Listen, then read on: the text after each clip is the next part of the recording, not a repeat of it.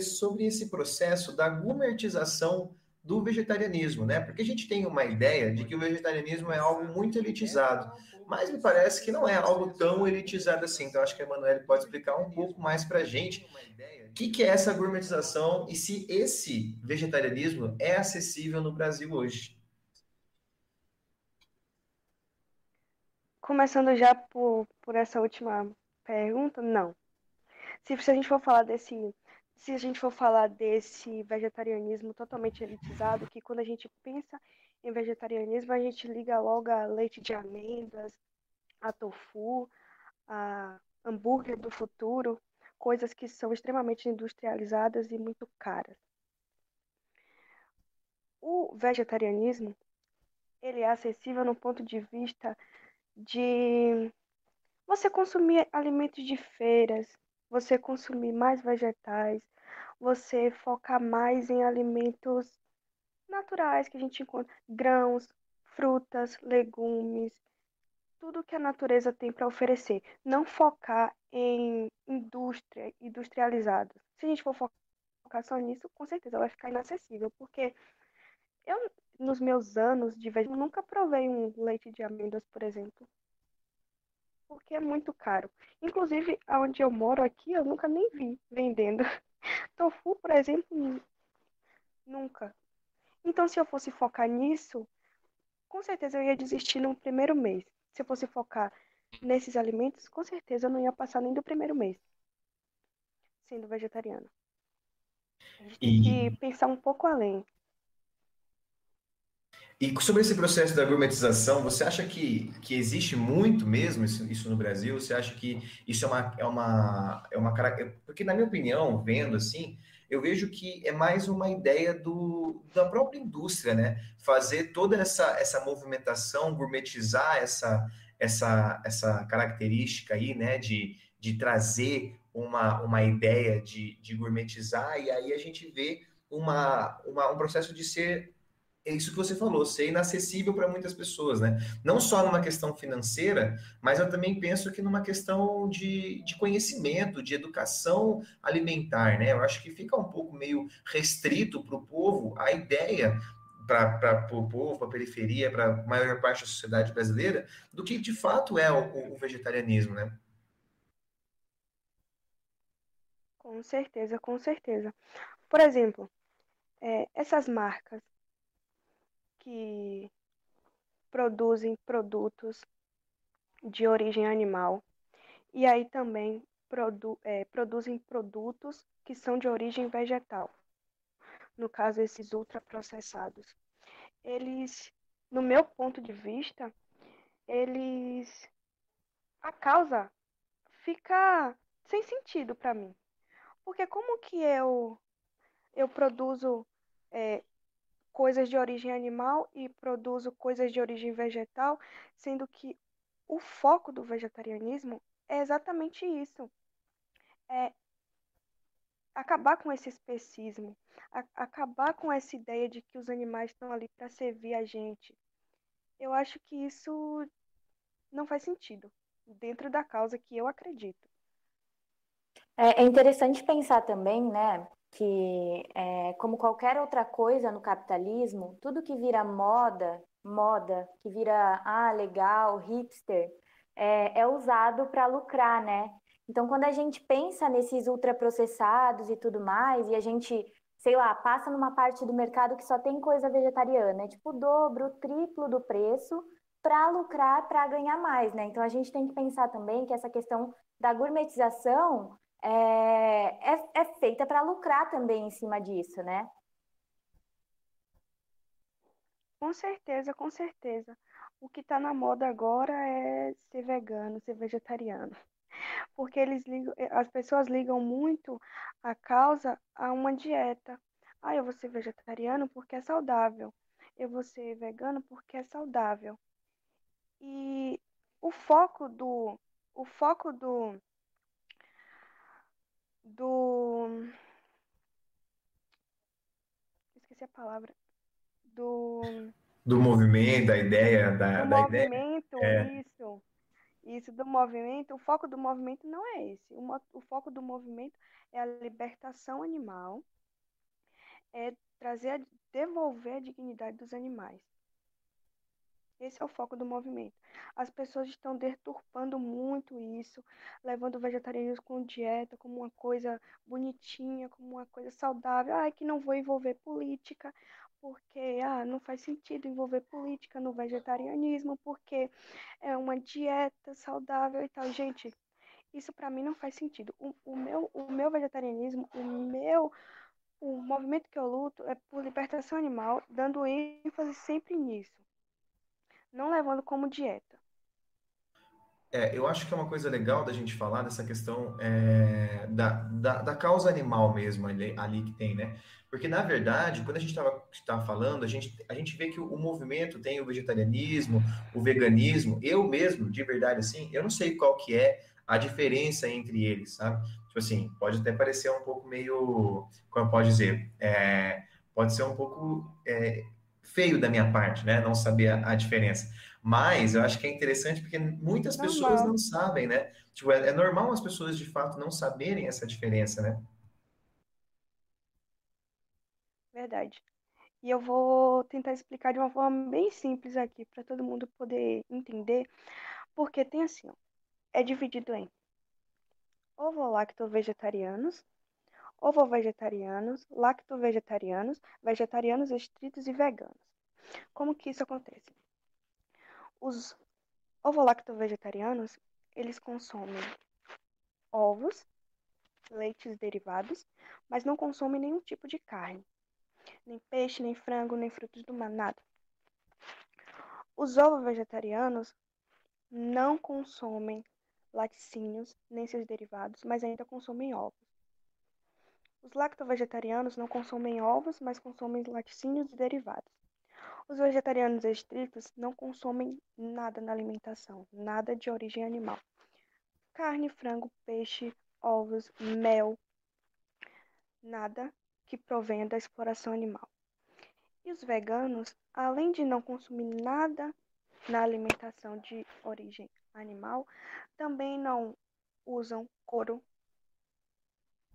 não usam produtos que são testados em animais, não utilizam entretenimento, não, não, sabe, é, zoológicos, esses é, aquários, sabe? Nada que use animal, o animal é, como uma, uma atração, sabe? uma atração ali para distrair, divertir. Nada disso é apoiado dentro do veganismo. Então é basicamente isso.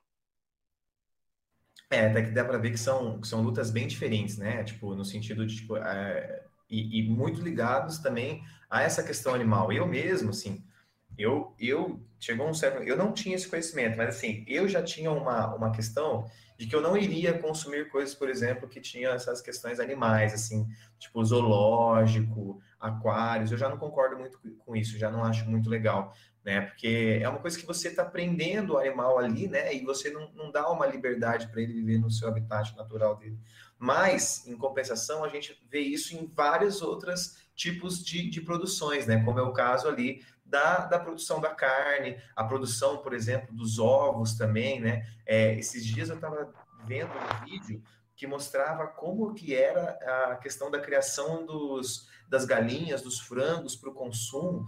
Tipo, enquanto, os, enquanto eles ali estavam na sua origem natural, assim, eles demoravam, sei lá, meses para se evoluir.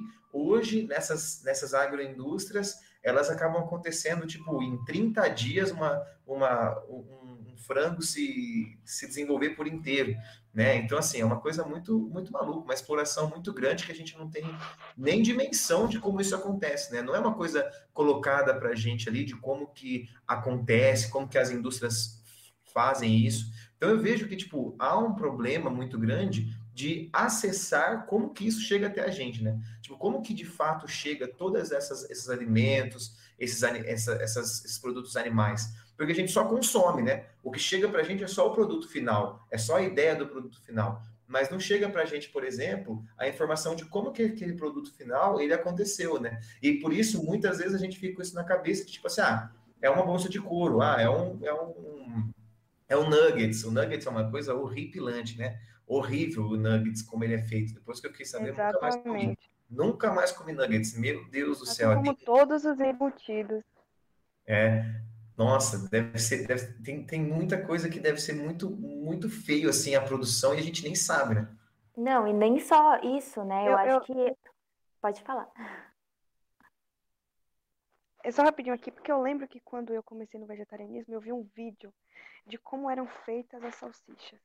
Desse dia pra cá, eu fiquei traumatizada. Eu também, é eu não como mais salsicha, nojento. Muito não, nojento. Não, não. Muito. É, e a questão da crueldade também, né? Não só nessa questão de, de pensar que como é feito. Porque eu acredito que a gente, na nossa sociedade, a gente é. Nem, não é só ensinado, acho que nem é isso, nem é uma coisa tão direta.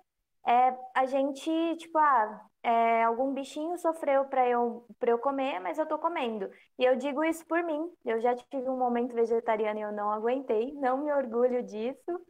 Mas, assim, é, é uma coisa que, assim, a gente, quando a gente se deixa é, levar, ver que, tipo, ai, tem uma vida sofrendo para te alimentar, eu acho que, inclusive, a gente abre mais os olhos. E eu lembro que na época que eu não comia carne, é, eu fui para o sítio e aí minha, minha tia foi matar uma galinha para a gente comer. E eu chorava, eu fui para o quarto chorar porque eu fiquei com dó. Então, assim, quando a gente para para pensar, e olha que era ah, uma criação familiar, né? Imagina o tanto que morre é, na indústria, enfim. É, a gente, quando a gente para para pensar, a gente fica um pouco balançado, né? Exatamente, exatamente. É muito cruel. A gente pensa, por que que, por que que a gente não vê isso passando na TV? Por que a gente não vê como é que a carne chega no nosso prato? como é a criação. Por que eles escondem isso da gente? Porque se fosse uma coisa, tipo, maravilhosa, não seria necessário isso. Estaria ali sendo exposto o tempo todo, sendo mostrado. A gente para um pouco para pensar assim, por quê? Por que, que eu não vejo como os animais são criados, como eles são abatidos? Porque tem o tal do abate humanitário, né? O tal do abate humanitário, que de humanitário não tem nada. E aí é, se fosse tão legal assim, seria exposto, seria mostrado para todo mundo. Mas eles sabem que se eles começarem a mostrar, as pessoas vão se sensibilizar. Algumas pessoas vão se sensibilizar. E esse é o problema do, da mídia, da indústria. Eles só mostram a parte boa, só mostram o que é legal. E tem um monte de o que é horrível, a verdade, o, re, o foco do problema eles não, eles escondem, eles jogam para debaixo do tapete. Sim, uma coisa que eu acho que também movimenta muito o mercado, né? Essa, essa indústria de, de de alimentos de carne, né? Tipo, é uma coisa que é muito consumido e até é uma coisa muito importante para a economia brasileira, né? O Brasil exporta muita carne para outros países, né? E é uma ideia que a gente tem de, de alimentar a população nessa ideia de, de, de ser é, pessoas que comem carne, né? E, e aí eu vejo que, tipo, hoje, uma coisa que eu, que eu tava percebendo antes de a gente começar é como o produto carne, ele se tá, ele tá se tornando cada vez mais caro, né? A gente está tendo isso, um processo de um aumento desse, desse custeio também, né? Mas, mas também há uma dificuldade também no, no, no, processo de reconhecer que o vegetarianismo não precisa necessariamente ser caro também, né? Exatamente. Sabe uma coisa que também movimentava o Brasil, movimentava a economia? Era o comércio de escravos o comércio de pessoas escravizadas. E isso acabou. E o Brasil continua se movimentando. Então a gente tem que parar também um pouco e pensar nesses aspectos, refletir um pouco sobre essas coisas, porque é muito além, muito além, vai muito além. É, e para além dessa questão né, da alimentação, do custeio da alimentação, é, eu acho que é importante a gente pensar também na formação da dieta, né? É, porque assim, a gente sabe que existem acompanhamentos, né, que são caros, inclusive é, caros, tipo, relativamente caros, né? É, imagina, o preço do gás, por exemplo, hoje é quase o preço de uma consulta com um nutricionista. E se a pessoa é, é da classe baixa, o que, que ela vai preferir fazer? É pagar uma conta ou pagar uma consulta com um nutricionista? Infelizmente, ainda existe isso, né? E, claro, é, deixando bem claro que o SUS salva vidas, o SUS é importante e aqui a gente não vai é, desvalorizar o SUS em hipótese alguma, mas é, a questão dos postinhos né, de saúde e tal, de atendimento básico, não terem um nutricionista. Porque imagine só, então é, a gente é de classe baixa e a gente quer é, fazer uma dieta para começar, né? E como que a gente vai fazer isso? Tipo, a gente chega no postinho e não tem ninguém, Emanuele, você já teve algum alguma, algum contato assim é, com o SUS em relação a isso? Já aconteceu comigo sim, com certeza. Como tudo na vida do pobre, né, não seria diferente. Com atendimento, procurando um nutricionista, seja lá qual for, pelo SUS, principalmente em postinhos. Eu tive uma experiência que uma vez eu fui no postinho aqui do meu bairro Aí eu cheguei lá, né? Falei com, com a médica, que era uma clínica geral, expliquei a situação. Que eu era vegetariana já há um tempo, que eu queria fazer uns exames para ver como tava o meu ferro, minha B12, tudo, sabe? Aí ela falou assim: vegetariana? Vegano? que é isso? É você não come carne? Você vai morrer. Eu acho melhor você abandonar essa loucura e, tipo, parar com isso. Eu fiquei assim, chocada, entendeu? Porque uma profissional totalmente despreparada, isso não significa que não tenha bons médicos preparados nos postinhos para dar um apoio, para fazer um acompanhamento, para te passar umas orientações. Com certeza tem. Com certeza tem. Mas a gente tem que estar preparado para essas coisas, entendeu? Porque é o que acontece, sempre acontece isso. E a gente não pode assim desistir de primeira. Tá. Vamos supor que eu desistisse logo de primeira quando ela falou isso. Eu não estaria aqui agora. A gente tem que pensar que a gente também tem que se preocupar um, um pouco em pesquisar, em correr atrás, não desistir logo de primeira. Sempre, sempre se informar. Sempre. Sempre, sempre, sempre. Procurar informação. Porque senão, não tem jeito. A gente desiste rapidinho. É, eu acho que uma coisa importante é saber, é saber lidar com isso, né? Saber lidar com, essa, com essas novas informações, no caso, né, de, de ser um, uma pessoa vegetariana, né, de ter o vegetarianismo, porque não é muito, não é muito fácil, né, lidar com essa situação. O seu corpo está adaptando a uma nova, a uma nova forma de alimentação, né? Porque nós somos criados desde criança. Eu não sei, assim, comigo sempre foi assim. Não sei como foi com vocês, mas desde criança eu fui incentivado a comer muita carne. Eu sou uma pessoa que, às vezes, eu, eu, acho que até é um bagulho meio psicológico, sabe? Uma coisa meio psicológica, de, tipo, se eu não tenho uma carne numa refeição, eu começo a ficar um pouco estressado, eu começo a ficar... Porque eu acho que meu corpo se adaptou tanto a, a ficar comendo carne, assim, que ele precisa de carne toda hora, né? Mas não necessariamente, né? Só que a gente tem que saber lidar com todas essas mudanças, porque não é fácil você, você mudar, né? Como, eu queria até perguntar para você, como que foi para você se adaptar ao, ao vegetarianismo? Porque eu tenho certeza que não deve ter sido muito fácil, né? Ó, oh, o que acontece? O engraçado é que eu sempre comi muita carne. Tipo, muita carne. Nordestina. Família adora fazer um, uma coisinha um final de semana. Meu avô gosta de caçar. Então eu sempre comi muita carne, muita carne. Eu acho que eu até que, tipo, uma, das, uma dos membros da família que mais consumia. E olha onde eu estou hoje. Então você também consegue. É, eu, logo no início, eu lembro que eu estava passando por alguns probleminhas pessoais e eu comecei a pesquisar sobre isso, sobre sobre veganismo, sobre vegetarianismo, sobre exploração animal. Eu comecei a assistir alguns documentários e eu fiquei assim, porque aqui no interior a gente vê as coisas, mas a gente vê já em pequena escala, né? Ah, mata um animal ali, outro lá, coisas pequenas. A gente não tem uma dimensão do que a indústria produz todo ano.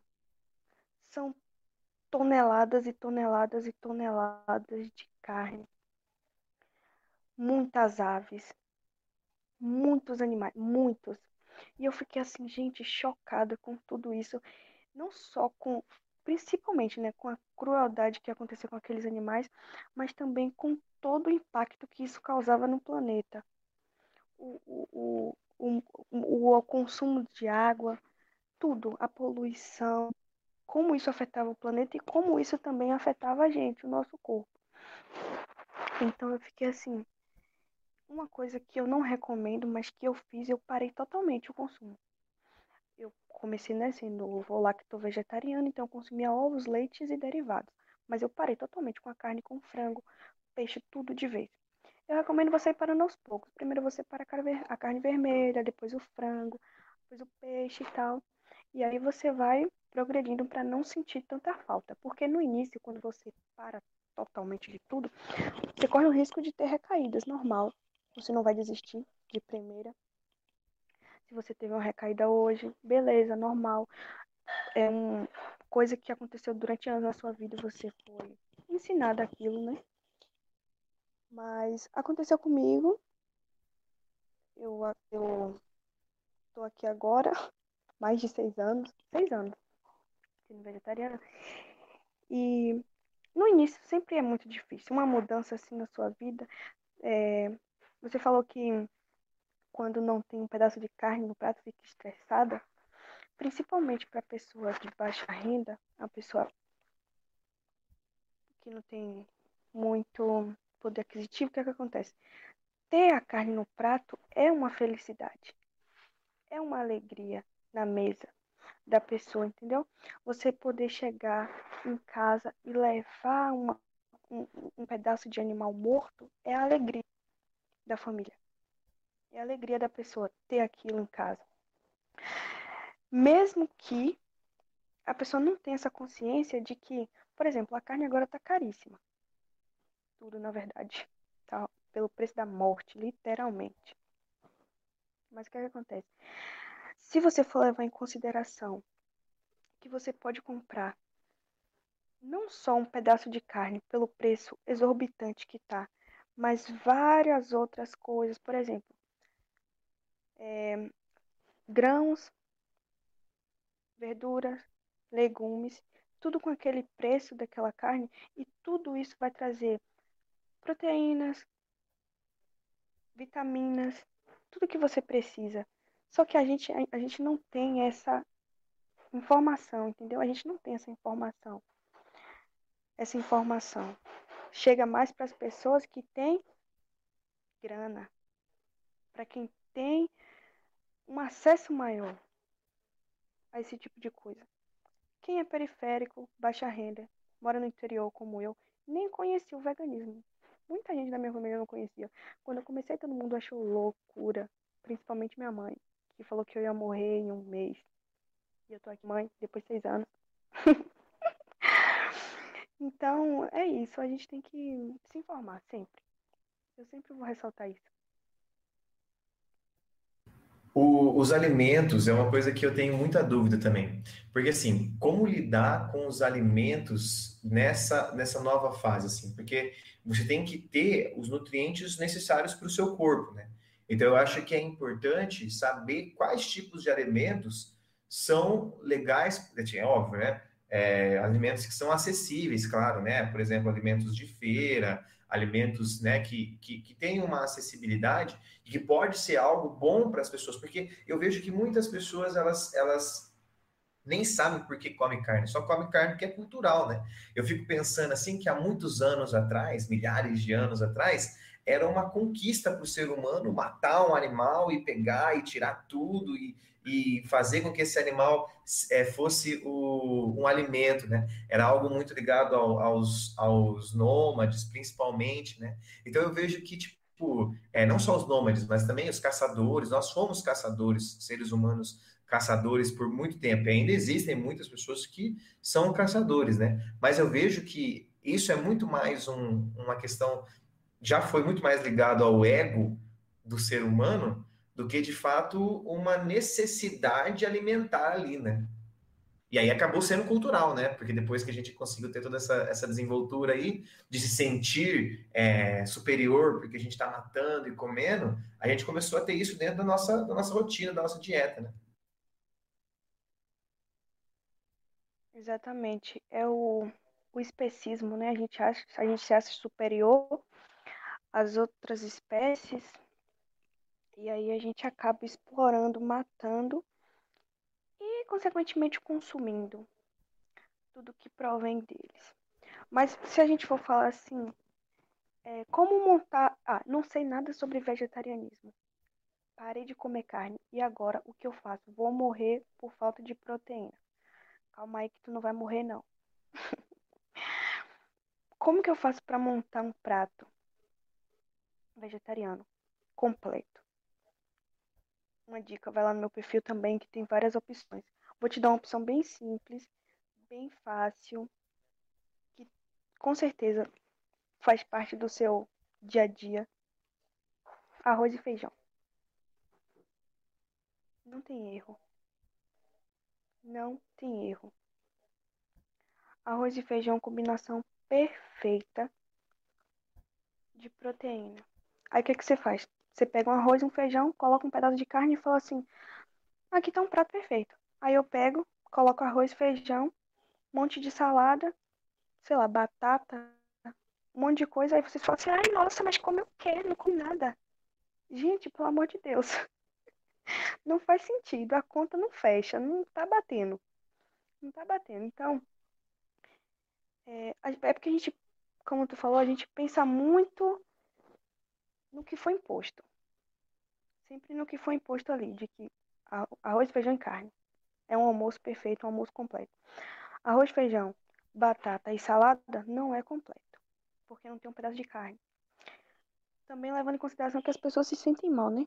Como eu falei antes, é uma coisa também afetiva de não ter, de sentir, de se sentir mal, por não ter aquilo na mesa.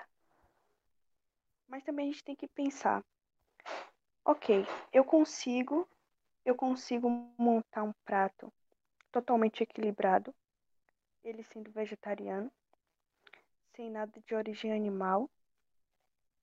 Mas o que é que eu compro? O que é que eu compro para poder montar esse prato? Coisa simples. Eu vou falar aqui as coisas principais que eu sempre consumi, desde o início até hoje. Listinha básica: arroz, feijão, aveia, principalmente se for farelo de aveia, proteína de soja texturizada, bem baratinho, muito fácil de encontrar, muito boa também. Investir em todas as frutas, verduras e legumes que você conseguir comprar na feira. Se você também tiver oportunidade, tiver um espacinho na sua casa, no quintal, plantar o seu próprio alimento, essa também é uma ótima opção para quem tem, né, a possibilidade. de ter que muita gente que, que é periférica não tem esse espaço e tal, mas quem tem, quem pode, eu acho que é uma, uma opção muito boa, principalmente agora, nesse momento que a gente está vivendo, que está tudo tudo caro, tudo difícil. Então, quem puder plantar, colher seu próprio alimento, eu acho muito interessante isso.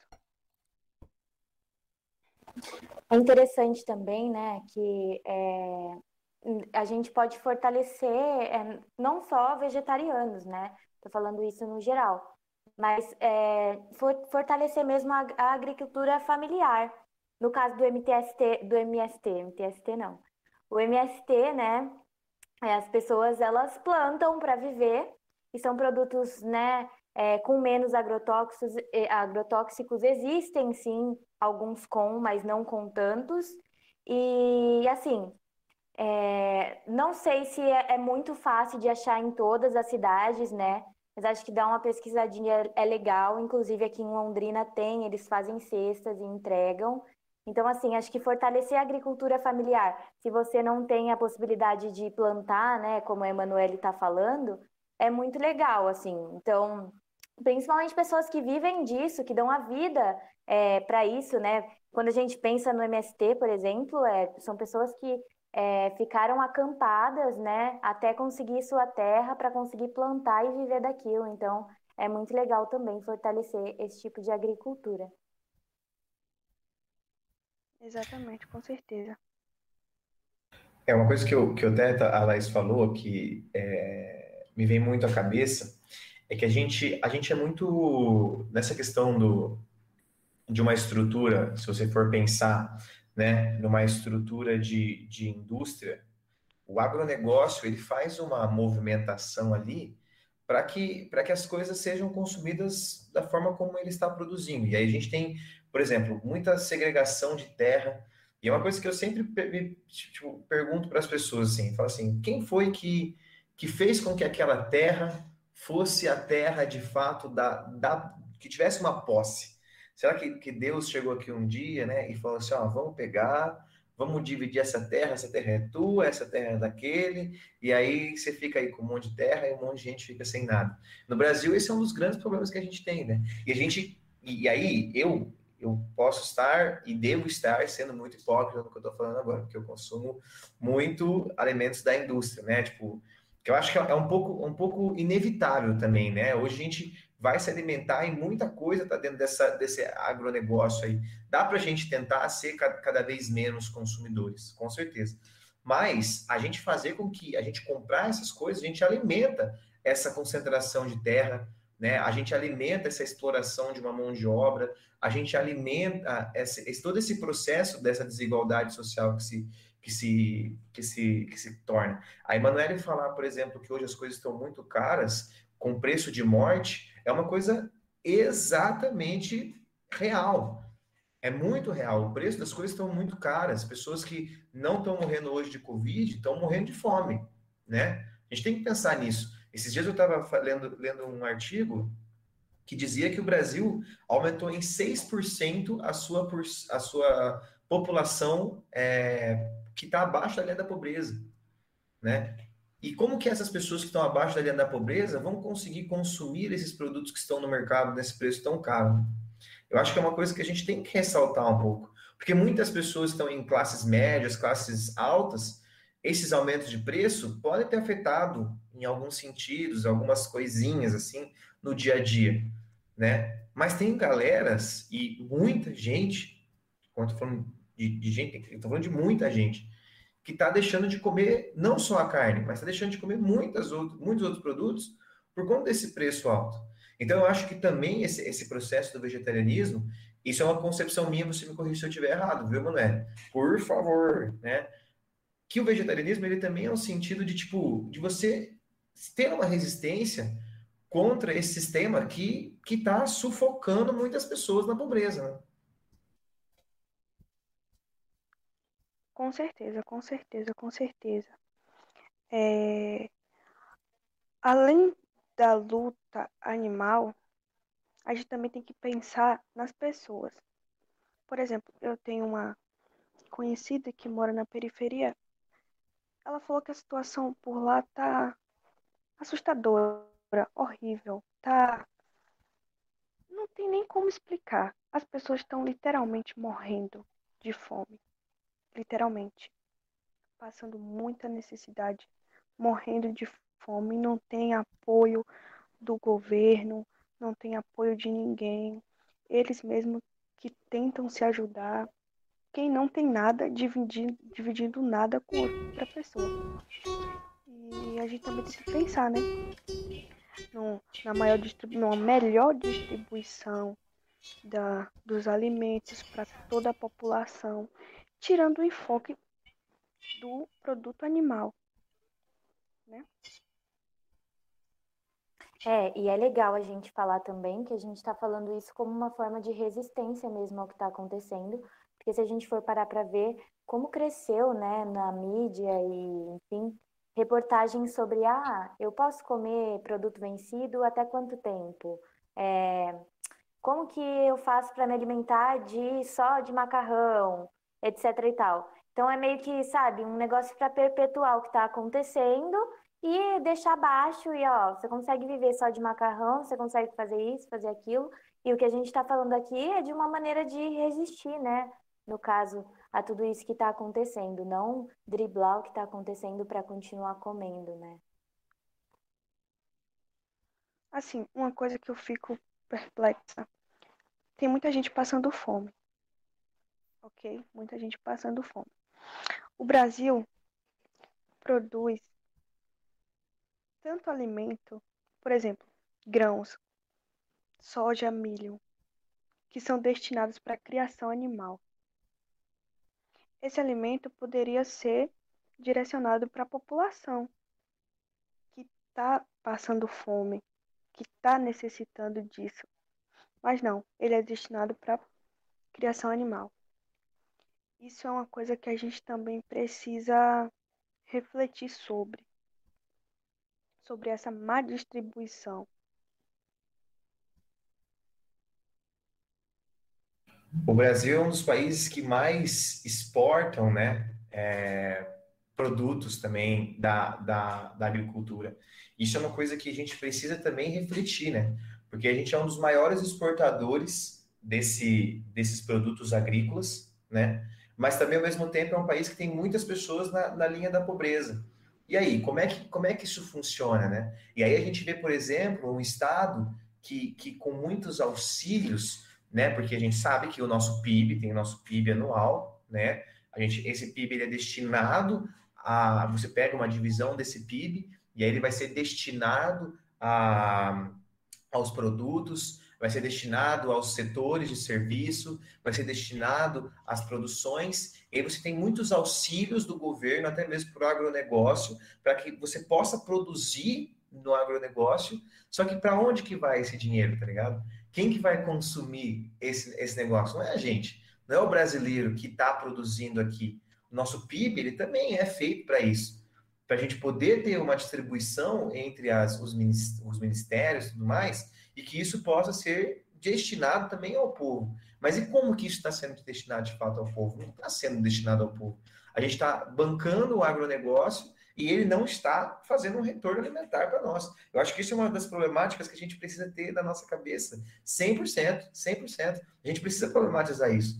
Precisa entender que, tipo, a nossa agricultura familiar, ela é totalmente desvalorizada, não só financeiramente, mas culturalmente, socialmente falando.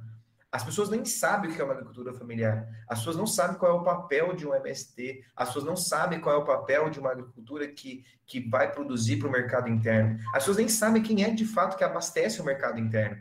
Pensam que é os grandes produtores, a monocultura que produz soja, milho, mas não é só para isso. Esses caras não estão no mercado interno.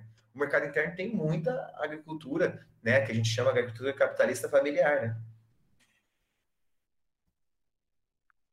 Uma coisa que acontece. É, consumo de, de hiperprocessados e de alimentos embutidos.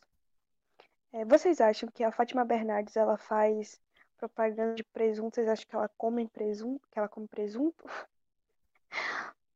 ela não come presunto. Ela tenta ser saudável o máximo que ela consegue. Ela tem disponível lá na mesa dela todo dia no café da manhã granola, é, mamão, frutas variadas, tudo, tudo de mais saudável que ela conseguir. Na mesa do pobre de manhã tem o quê? Pão, mortadela, café. agradecendo ainda quando tem, né? Agradecendo quando tem alguma coisa para comer de manhã.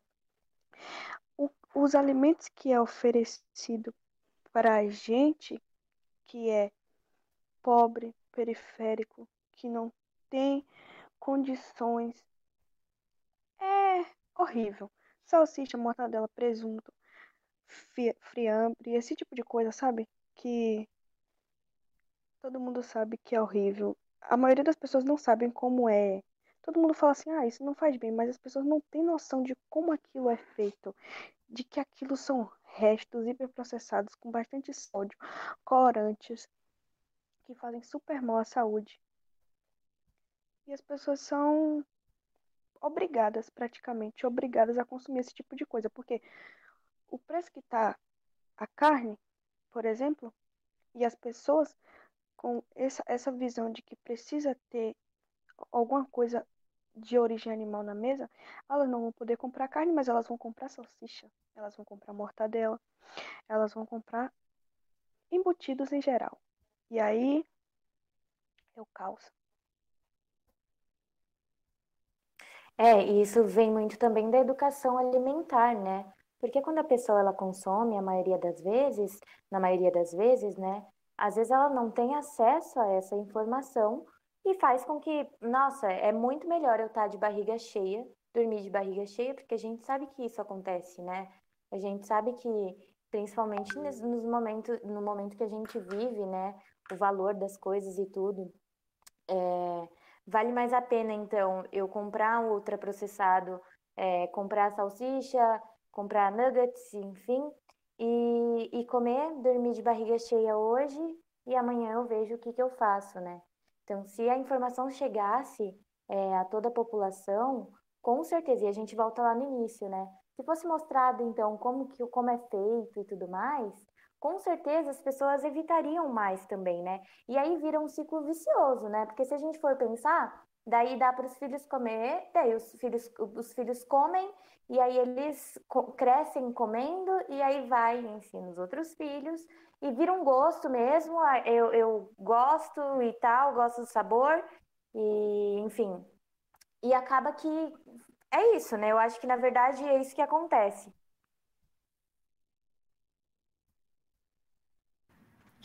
É, nas nossas. Com certeza. Com é, pode falar, pode falar, Emanuele. Eu, eu só ia falar uma coisa meio bobeira, mas pode falar. Com certeza. Porque assim, por que eles não investem em políticas públicas para informar a população sobre esse Por tipo de será? coisa? Por que será? Por que será? Bizarro, né? É, nem parece que, Então é parece que é algo que é planejado, né, Emanuele? Nem parece que é algo orquestrado, né? Não, nem parece. É muito, é muito revoltante essa situação. Muito revoltante. É, os poucos investimentos nessas questões de política pública é exatamente para isso, né? Para que as pessoas não tenham acesso a essa informação e para que as pessoas não deixem de comer a carne, não deixem de comer esse tipo de produtos que alimentam o agronegócio, a agroindústria, né?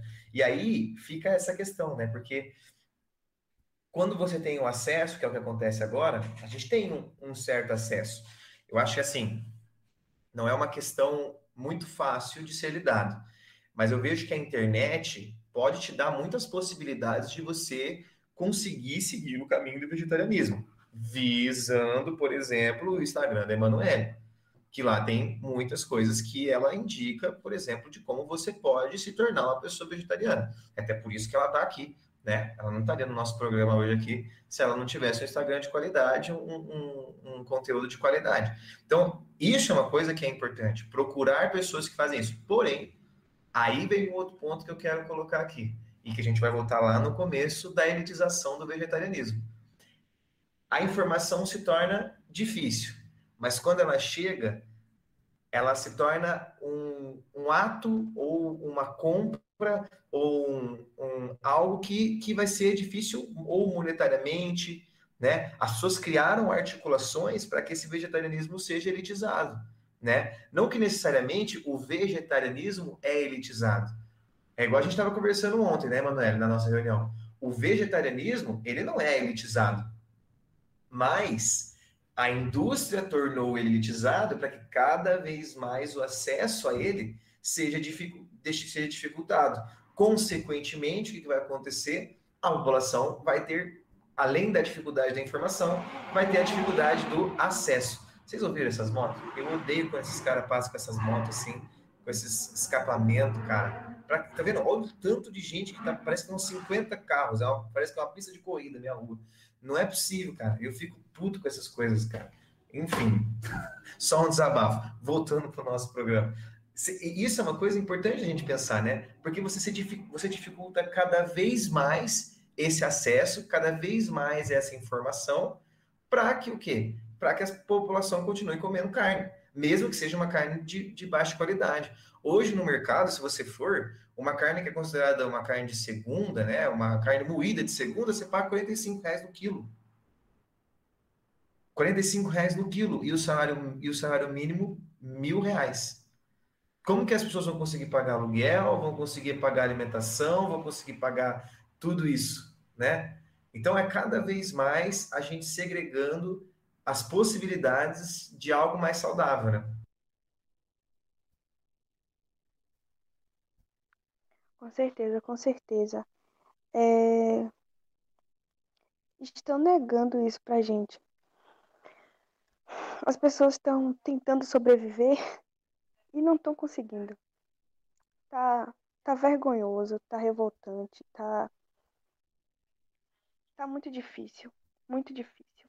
Principalmente para quem é periférico, principalmente para as pessoas que nesse episódio de pandemia estão desempregadas, pessoas desempregadas que não estão podendo trabalhar por conta da pandemia ou porque perderam o emprego, porque a empresa fechou.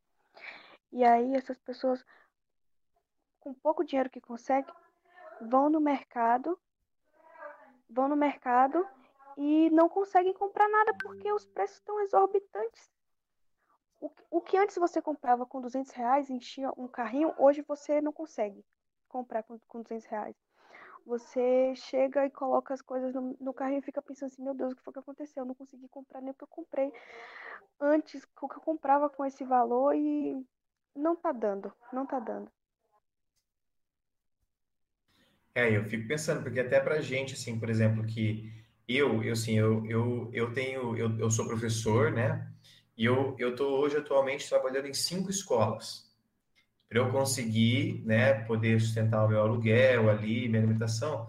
Só que assim, a gente consegue perceber isso no nosso bolso diretamente, mas eu estou trabalhando em um monte de lugar. E eu fico pensando hoje em dia, por conta da pandemia, qual é o sentido de você estar no meio de um momento pandêmico, onde as pessoas estão perdendo seus empregos, perdendo as possibilidades de produção, às vezes até por necessidade de, de salvar vidas, né, no sentido de, tipo assim, fechar um pouco a economia, fazer essa questão do distanciamento, isolamentos.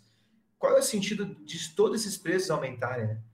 E eu fico, eu fico ressaltando que a minha, a minha ideia final é que vão sugar da gente até não a gente não conseguir mais. Estão sugando da gente tempo, dinheiro, tudo até a gente não conseguir mais. E qual seria a solução para que isso acontecesse? Porque a gente vive, geralmente, isso é uma coisa que a gente sempre fala aqui, nós vemos em, nós vemos em muitas bolhas. O brasileiro está sempre numa bolha diferente. Um brasileiro de uma classe média, ele está numa bolha, ele sente um pouco no, no, no bolso dele. Mas ele não sente necessariamente na vida dele esses aumentos desse preço. Não falta uma comida para ele. E por isso que ele não se revolta. Por isso que ele não, não vai para cima de, de tentar fazer com que isso mude. E, pelo contrário, muitas vezes quando as pessoas periféricas se revoltam com tudo isso, até mesmo essa classe média que está sentindo, vai chamar eles de vagabundo, vai, vai menosprezar os movimentos. Isso é uma das coisas que mais me entristece. E hoje eu vi que eu vi uma coisa que eu até queria falar para você, eu nem falei na reunião, Emanuel, mas eu queria falar com você, que é a questão do minimalismo, né? Você fala um pouco disso lá, né? Você tem essa questão lá. E eu acho que a gente vive muito o contrário disso.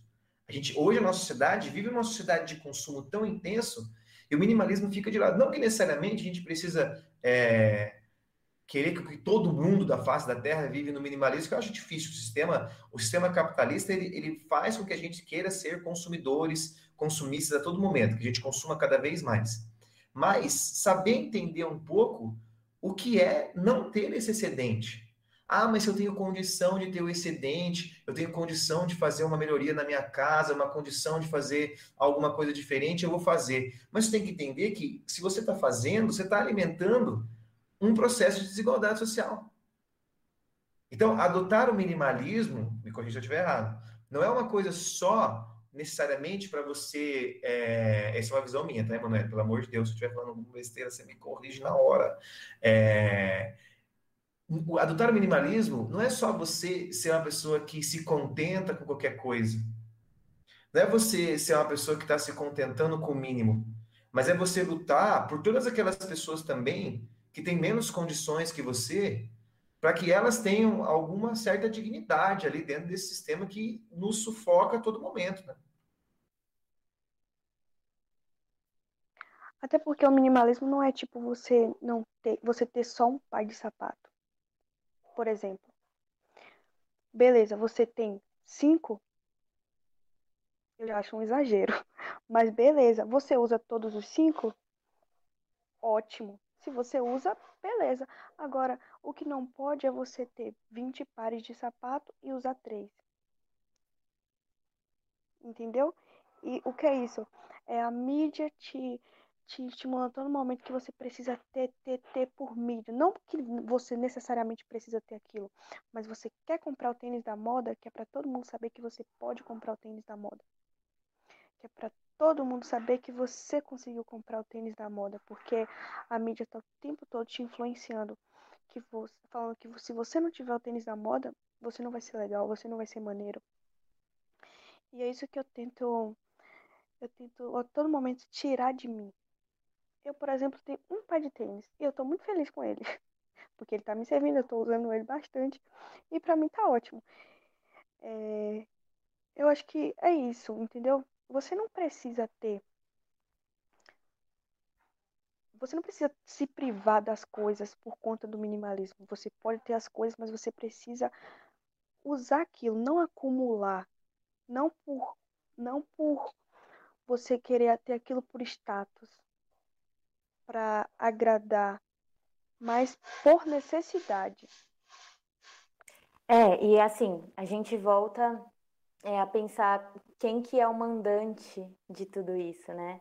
E aí a gente chega à conclusão que é o capitalismo, como sempre. Então, assim, é, principalmente é, para as classes mais baixas, porque quando a gente convive, a gente vê na periferia como é, como é a sensação do momento quando lançam tênis de mil reais. E a pessoa ela se mata, só que ela se mata para usar. Só que assim, gente, não é, não é culpa da pessoa, inclusive. Porque a gente vive num sistema que faz com que o pobre queira trabalhar para comprar alguma coisa super cara para se sentir é, melhor, né? Para sentir que ah, ele está trabalhando para conseguir alguma coisa, quando na verdade ele está trabalhando apenas para enriquecer o patrão, né? E aí a gente vai seguindo nisso e esquece dessas questões, né? Então, se a gente parar um pouquinho para criticar o capitalismo, a gente vai começar a querer deixar as nossas coisas é, no minimalismo também. A gente vai ver que a gente não precisa, né? E a questão é exatamente essa. Não é nem, ai, ai, seja grato pelo que você já tem. Não, não só, né? Se você quiser ser grato, seja grato. Mas na atual situação política, econômica e social do Brasil, é, vale mais a pena criticar né, o capitalismo e ver todo o sistema é, que está entrando em colapso e a gente está aqui, né, à mercê e pensando em consumir. Vive no Instagram pensando em consumir e a vida inteira assim, o dia inteiro assim e assim vai. Eu não acho que é uma questão só de criticar, de fato, o capitalismo em si, porque se a gente for parar para pensar, o capitalismo ele tem vertentes diferentes em várias formas nos países. Os países têm formas diferentes de, de, se, de se pôr dentro do sistema.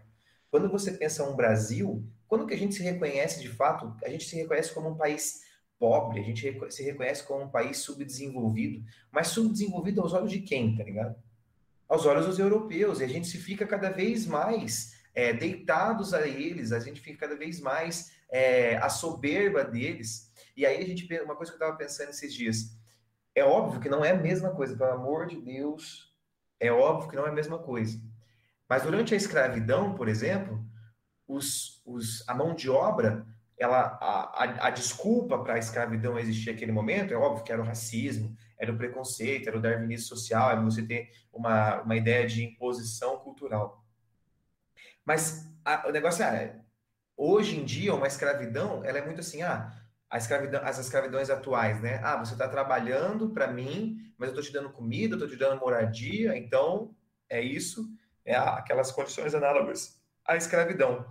Mas hoje, quando a gente trabalha, a gente faz o quê?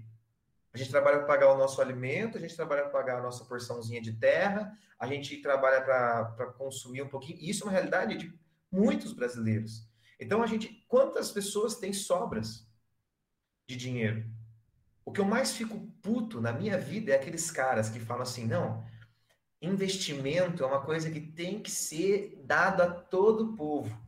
Povo tem que saber investir, o pobre tem que saber investir. Porque se ele pega 100 reais por mês e ele investe, uma hora ele vai ter um retorno. Eu dá vontade de pegar essa pessoa que fala isso e bater a cabeça dela no meio da parede, assim. Como que sobra 100 reais? Onde que vai ter esse dinheiro para esse investimento? Vamos colocar educação financeira nas escolas periféricas para que as pessoas saibam é, investir. As pessoas têm que saber criticar essa merda, tem que saber se pôr nesse sistema. Tem que saber se reconhecer como um ser humano explorado, mesmo num sistema que se diz liberdade, né, no capitalismo. Como que sobra esse dinheiro? Exatamente é a pergunta. Porque nesse momento agora, muitas pessoas desempregadas, o governo está pagando 300 reais de auxílio. 300 reais? O que, que é 300 reais? 300 reais. Tem gente que fala assim, ó, vamos pegar esses 300 reais, se você souber ser bem organizadinho, você consegue investir. É. consegue investir, meu Deus do céu. Ó, literalmente rindo de desespero. É, não sei onde a gente vai parar. Literalmente rindo de desespero. Porque a situação é, ó, aluguel, gás, água, luz. Gente, e eu nem falei da comida, transporte público. Tudo isso, como que a pessoa consegue sobreviver com 300 reais? Coloca 300 reais de auxílio e aumenta o preço de todos os consumos no mercado. Um gás por 100 reais, já sobrou 200. E aí, o que, que eu vou fazer com esses 200 reais? Vou investir na bolsa, né? Pelo amor de Deus, velho. A gente vive um momento que eu não sei. E aí a gente estava falando dessa questão do consumismo. Uma coisa que eu estava parando para pensar é como o papel que tem esses blogueiros hoje, né? O Instagram hoje, de aumentar cada vez mais o consumo. Esses dias eu estava vendo um vídeo lá que um cara, um blogueiro lá, falou que ele tem um closet só de tênis. Ele tem um, um quarto na casa dele só para colocar os tênis dele. E aí uma caralhada de gente segue esse cara. Um monte de gente segue o canal desse cara. E as pessoas vão achar cada vez mais que esse é o sentido da vida. É você acumular, é você gastar, é você ganhar. Mas isso não é acessível para todo mundo. a gente fica nessa falsa ilusão de que um dia a gente vai chegar num ponto maior na nossa vida. E a gente fica toda hora batalhando para isso, trabalhando para isso, para que a gente vai melhorar de vida. Vai melhorar no sentido financeiro só? Melhorar no sentido monetário? Será que essa é a melhora da vida? Tá ligado? Eu acho que a gente está pensando num no final diferente, né? No final fica deprimido, se achando insuficiente, achando que não consegue porque não lutou o suficiente, porque não correu atrás o suficiente, sendo que são realidades totalmente diferentes. Eles, eles trazem essa falsa, falsa idealização de que se você batalhar, você consegue. Se você organizar certinho os seus 300 reais, você vai conseguir ter esse closet aqui um dia, entendeu? Você vai ter isso. Aí as pessoas tentam trabalhar, tentam, tentam, tentam ver que não é assim, acabam deprimidas, frustradas, com depressão, com ansiedade, entendeu? é revoltante, é preocupante.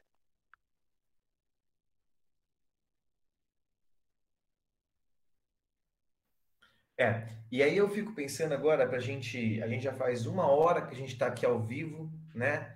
Tá o pessoal participando aí da live, comentando, uma hora já que a gente está aqui.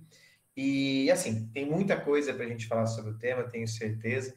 Mas para a gente ir finalizando o nosso programa de hoje, a gente já começar a nossa finalização, eu queria que a Emanuele deixasse uma, uma última fala, né? Alguma coisa que é importante das pessoas refletirem sobre o bate-papo que a gente teve hoje. Por mais que a gente trouxe muitas reflexões, eu acho que isso é uma coisa importante. Esse finalzinho, principalmente, a gente trouxe muitas reflexões para as pessoas, mas que as pessoas, algo que as pessoas refletissem de fato sobre a live de hoje, Emanuele. Vamos terminar esse nosso programa com chave de ouro, então. Então, deixa sempre bem claro, trazer sempre aqui o que eu sempre reforço. Gente, vamos vamos correr atrás da informação.